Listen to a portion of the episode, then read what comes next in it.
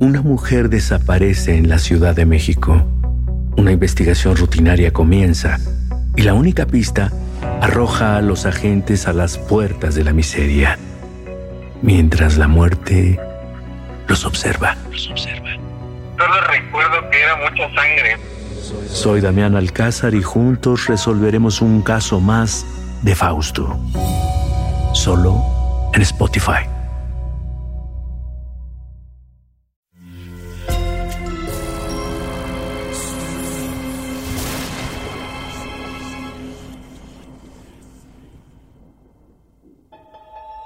Portal Sonoro no se hace responsable de las visiones, pesadillas o encuentros cercanos del cuarto tipo que puedan suceder antes, durante o después de la experiencia. Para una experiencia sonora completa recomendamos audífonos para dejarte envolver por el mundo de Dimensiones Oscuras. Escucha bajo tu propio riesgo.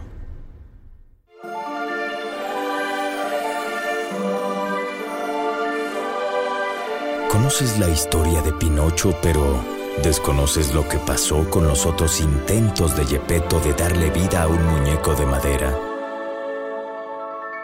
Este es el otro cuento, lo que pasó en otra realidad, lo que pasó en las dimensiones oscuras.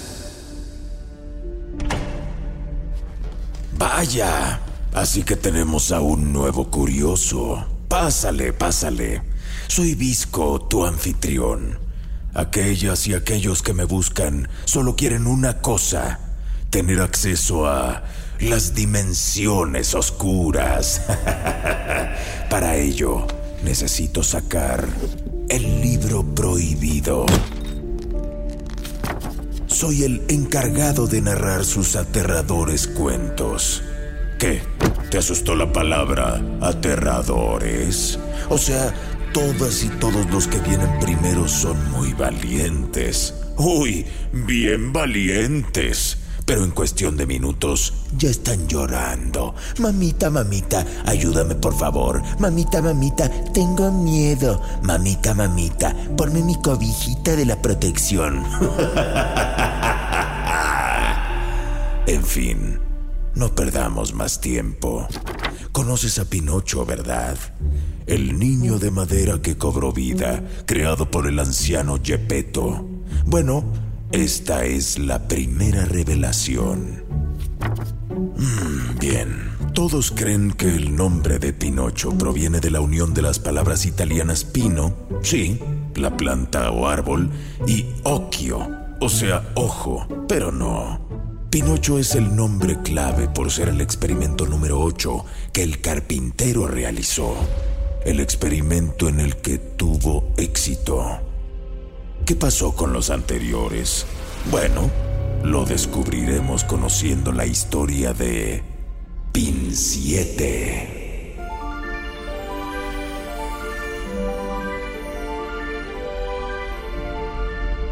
Gepetto se sentía más cerca del final que del inicio y siempre tuvo la inquietud de tener un hijo.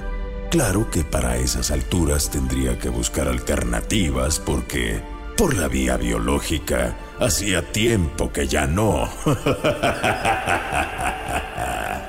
Estoy seguro de que Turquesa, la anciana del pueblo, tiene la solución sobre cómo crear vida. La puerta de la casa de Turquesa se abrió después de que Gepetto insistiera dos veces. Mucho gusto, señor carpintero, adelante. Dijo Turquesa con voz rasposilla pero melodiosa. ¿Gusta beber algo?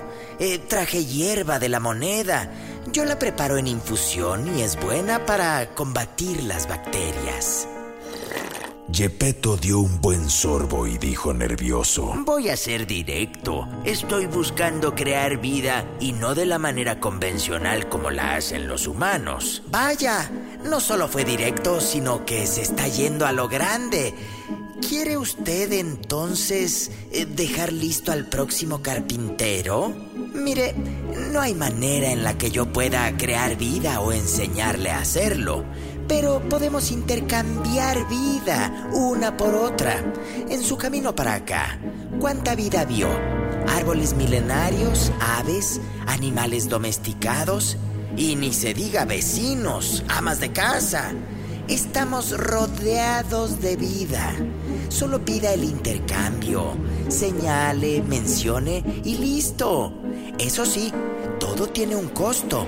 Necesitamos un cuerpo anfitrión para el intercambio.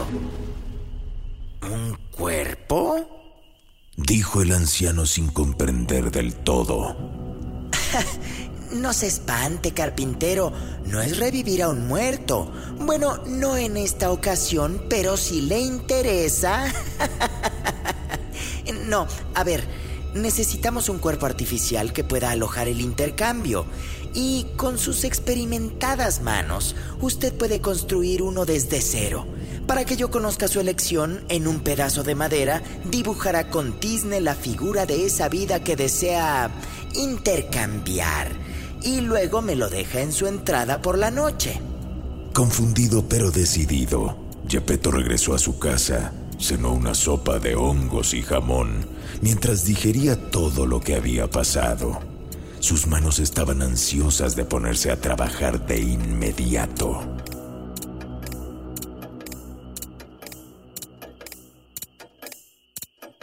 Una tarde y una noche, una mañana, otra tarde y otra noche, otra mañana, otra tarde y una noche más para afinar detalles y crear la figura humana más linda del mundo en madera. En cuanto a la elección, se hizo la pregunta que nadie quiere hacerse. ¿Qué vida podría sentirse menos? ¿Quién no era indispensable? Por fin tuvo una idea. Después de seguir las instrucciones de Turquesa, se fue a dormir. A primera hora abrió la puerta y sobre el pedazo de madera encontró el cadáver del animal que eligió un escarabajo. Ahí estaba entonces el primer requisito, y de inmediato regresó al interior para revisar el segundo. En el taller se encontró con el muñeco, de pie sobre la mesa de trabajo. La figura con vida brincó torpemente y se cayó. Gepetto lo levantó le quitó un poco el polvo, pero este se zafó de sus brazos para entonces rodar por el suelo y alojarse debajo de la mesa. Se puso en cuatro y se quedó viendo al carpintero sin ninguna otra reacción. Ay, pobre viejo. Gepetto quiso educarlo, enseñarle a caminar, ya ni se diga a hablar, y el muñeco simplemente no respondía. Después de varias semanas, Gepetto buscó a Turquesa. Carpintero, pero si ni las gracias vino a darme. Tiene usted toda la razón. Es que, al ser un tema delicado el nuestro, pues no quise mover más las aguas, como se diría coloquialmente. Pero no puedo más. Debo decirle que nuestro experimento, si así le podemos llamar, ha fracasado. Y como experimento hay muchas variables que pueden ocurrir sobre la marcha. Cuénteme. Mire, esta nueva criatura, pues está viva porque se mueve, pero no mucho más.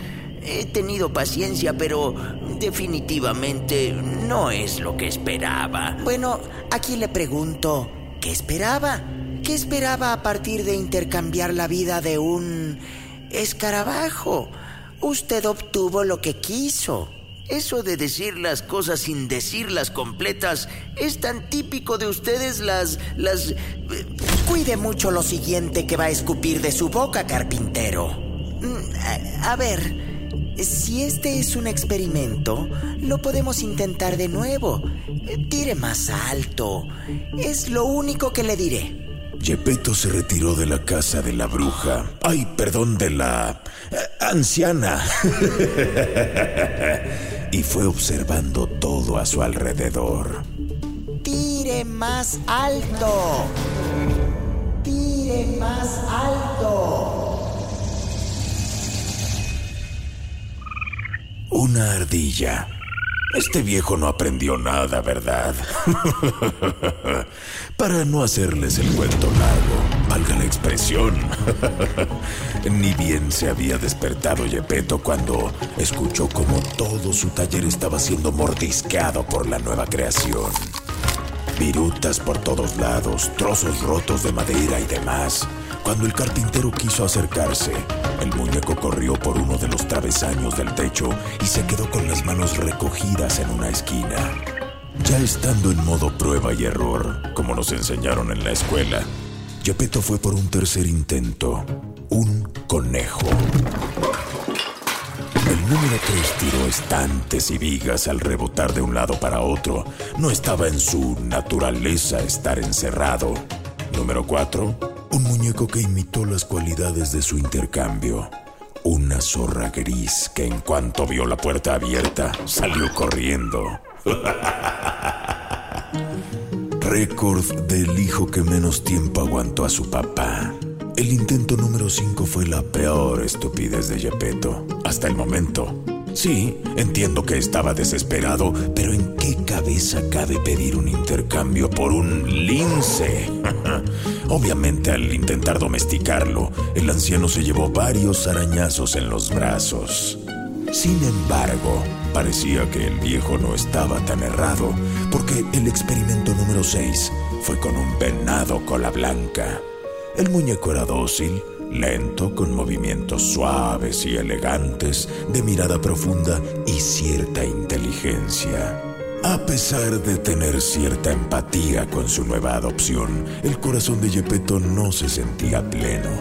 Mientras, paseando por el bosque, se encontraron con Turquesa. Carpintero, ¿a quién tenemos aquí? ¿Quién es esta fascinante criatura? ¿No me invita algo de beber para platicarme? Ya bajo techo, Gepetto expresó su desesperación. Porque aún no es lo que quiero, ya. ¿Eso es lo que quería escuchar? Yo no, no se equivoque. Eso es lo que usted quería escuchar, pero no se atrevía a decirlo en voz alta necesita dar el siguiente paso. Ya sabe cuál es. Jamás. No puedo ser tan egoísta. No puedo convertirme en un asesino. Tiene por qué serlo. Es más, podría hacerle un bien al resto. Un ganar-ganar, como dicen por ahí. Le platico. Un joven se ha convertido en una pesadilla para los habitantes del pueblo. Saqueaba y destrozaba pastizales, robaba comida de los comerciantes de abarrotes pero lo han capturado y no saben qué hacer con él. Si se escapa, seguramente su coraje será mayor y no estamos a salvo. ¿Está insinuando lo que creo? Dijo el anciano nervioso. Turquesa le respondió. Ay, carpintero, después de este tiempo conociéndonos, ya debería sabérsela, ¿no? Pero yo no quiero a un delincuente. Con la criatura que está afuera sirvió la domesticación, ¿no? Si desde aquel escarabajo usted hubiera entendido o se hubiera atrevido a hacer lo que tenía que hacer, yo le agradezco este licor de avellana, pero me voy antes de que se haga más tarde. Saludos, carpintero. Estaré al pendiente. Decidido, Gepetto bajó al pueblo para espiar al delincuente y así poder dibujarlo. Al regresar a casa comenzó con el proceso de lo que podría ser su último muñeco, el número 7. Mueres por preguntar qué iba a pasar con... sí, estas eran palabras mayores. Primero, el cadáver.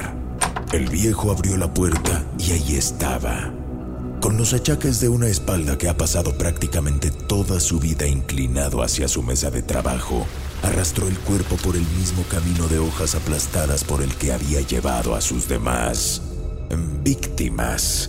Lo cubrió con ramas secas y más naturaleza muerta para regresar de inmediato a su taller. Ahí se encontró con un muñeco sentado al borde de su mesa, moviendo pies y piernas hacia atrás y hacia adelante cuando éste se dio cuenta de la presencia del anciano, volteó la cabeza y sonrió. Gepetto abrió los brazos y el muñeco lo imitó. Corrió a abrazarlo y el muñeco hizo lo mismo. Gepetto sabía que todo había valido la pena.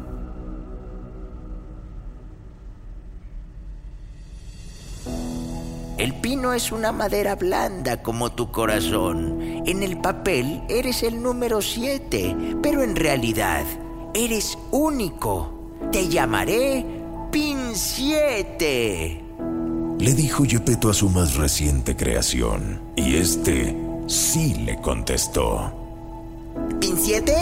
Sí, Pin 7. La educación de Pin 7 fue ágil y rápida. Se dio a entender con ademanes y sonidos. Y tan solo a las tres semanas de nacido, dijo... ¡Papá! Gepetto y Pin 7 se volvieron inseparables. Una relación padre-hijo envidiable. Con el amor más puro que uno puede expresarle a otro ser vivo. Hasta que... Ah, ya sabías que iba a venir un hasta qué, ¿no? Solo había dos reglas en el hogar. La primera... Debido a que el frío afecta mis huesos, la chimenea debe estar siempre prendida. Y la segunda... Jamás vayas al pueblo solo. Y si quieres salir a caminar, que sea por estos alrededores. La inquietud de la niñez le provocaba a Pinciete explorar el exterior más y más. Quizás Gepetto jamás se imaginó que llegaría tan adentro en el bosque a ese cobertizo de madera. Cuando el muñeco se acercó a la puerta, escuchó muchos ruidos y golpes. Un travesaño pesado y roído impedía que fuera abierta por dentro. Pin 7 se puso debajo de la losa e intentó moverla, pero no lo logró. Sintió la presencia de alguien más. Volteó a su derecha y vio a un muñeco de madera, como él, o muy parecido, pero con algunas no tan sutiles diferencias. Tenía pedazos ausentes y estaba sentado sobre sus dos piernas traseras, con los brazos al frente tocando el suelo como una zorra gris, pues.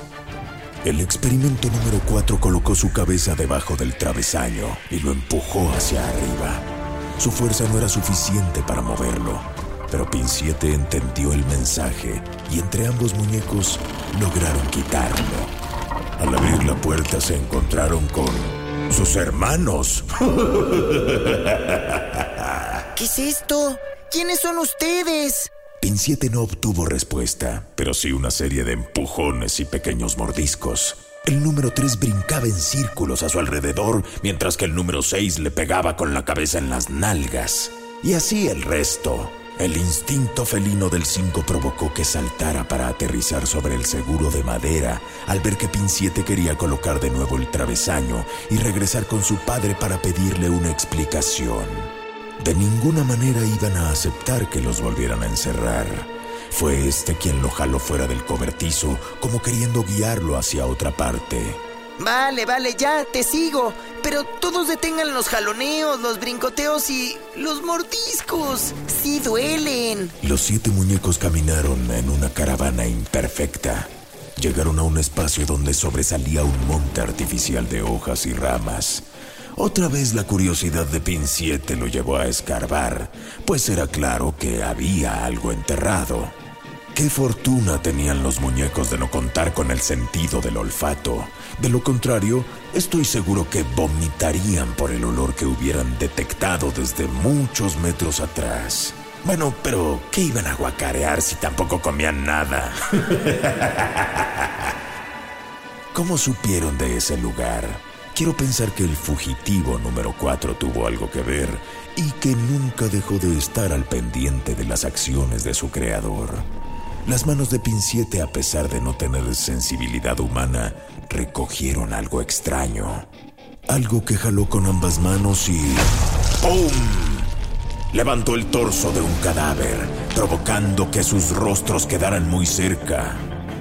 Espantado, soltó la playera, dejando caer el cuerpo que azotó en el suelo, levantando un montón de polvo y tierra. Pin 7 se volvió a acercar. Le quitó más hojas y piedras al resto del cadáver, hasta que quedó una imagen clara, literal de pies a cabeza. El muñeco de Pino sintió algo que no había sentido antes. Memorias. Yo... Yo sé quién es esta persona. Yo lo conozco. Es... Ese es... Soy... ¿Soy yo? ¡Soy yo! ¿Cómo es que soy yo? ¿Quién soy? Y múltiples imágenes llegaron a su cabeza. De estar encerrado en un cuarto abandonado en una de las casas del pueblo, a estar frente a frente a Gepetto en su taller, con manos y pies que no le correspondían, pero no sabía por qué. hasta ahora. Yepeto, él es el responsable. Me quitó la vida para ponérsela a este cuerpo de madera. Yo no soy este. Yo no soy Pin 7. ¿Y ustedes? Ustedes también son parte de esto, ¿cierto? ¿Este viejo ha estado disponiendo de seres vivos para convertirnos en... en esto? En títeres para cumplir sus caprichos. Yepeto nos debe una explicación. En las pisadas fuertes sobre las hojarascas secas se notaba la rabia de los siete seres, antes vivos, rumbo a la casa del carpintero. ¡Yepeto! ¿Dónde estás? ¿Estás en tu maldito taller? Gritaba Pinciete por todo el bosque, hasta que su padre le respondió. Pinciete, ¿qué pasa? ¿Qué es todo este alboroto? Conozco tu secreto. ¿Qué carajos nos hiciste? Somos unos monstruos. Así que encontraste a tus hermanos. Y no solo eso, encontré mi cuerpo, mi verdadero cuerpo. Deberías de estar agradecido. Te di una nueva vida. Antes eras un ser despre... Pero era yo. Tomaba mis decisiones y no un viejo que ni conocía. Lo vas a pagar, viejo. Vas a pagar por tu maldito egoísmo. Los siete muñecos se lanzaron contra el carpintero, usando sus diferentes facultades. Lo golpearon con los pies, con la cabeza, con las manos. Pero la agilidad que hace años ya no tenía el anciano se compensaba con algo que la experiencia da. Inteligencia. Agarró leños encendidos de la chimenea para golpear a sus creaciones. Uno de estos incendió el brazo del número 3. Ante el incipiente fuego, la pandilla retrocedió, facilitando que Yepeto los acorralara. Arrojó uno de los leños contra ellos y contra la única cortina con la que contaba la estancia. La tela se prendió en llamas, mientras las extremidades de los muñecos se iban incendiando también. El lugar se llenó de la lumbre, humo y el olor a madera quemada. Pin 7 gritó. Yo no soy lo que parecía, pero tú tampoco lo eres. Que todos sepan que el carpintero es un egoísta, es un mentiroso, es un asesino.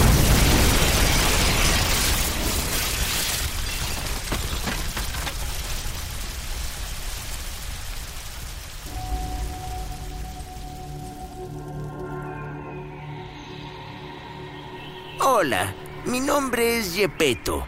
Soy nuevo en el pueblo. Me acabo de mudar hace una semana. Soy carpintero y me pongo a sus órdenes.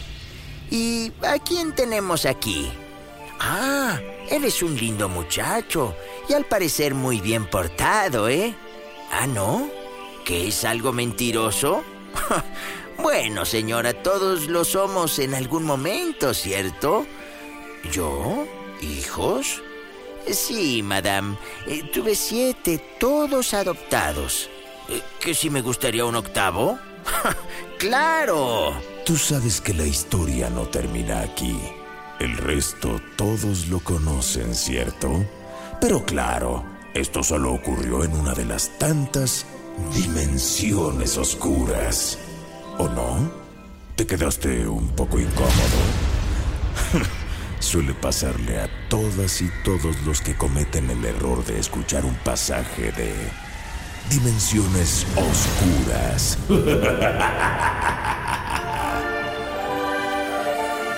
Ya lo dijo el visco. Tienes una semana para recuperar tu alma, digerir lo que acabas de conocer y prepararte para el siguiente relato. Veamos cuántos aguantas. Y si tienes la valentía para abrir las dimensiones oscuras.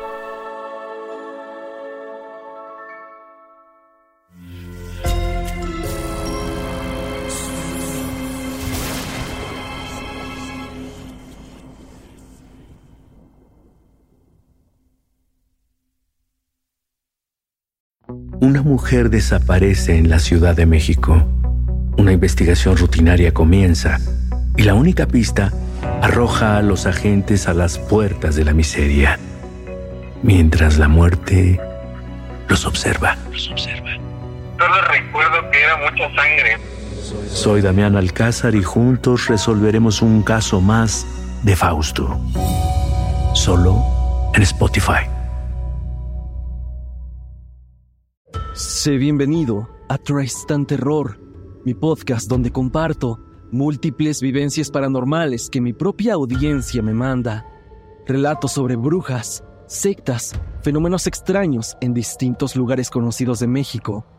Adéntrate para que conozca los relatos más aterradores de México.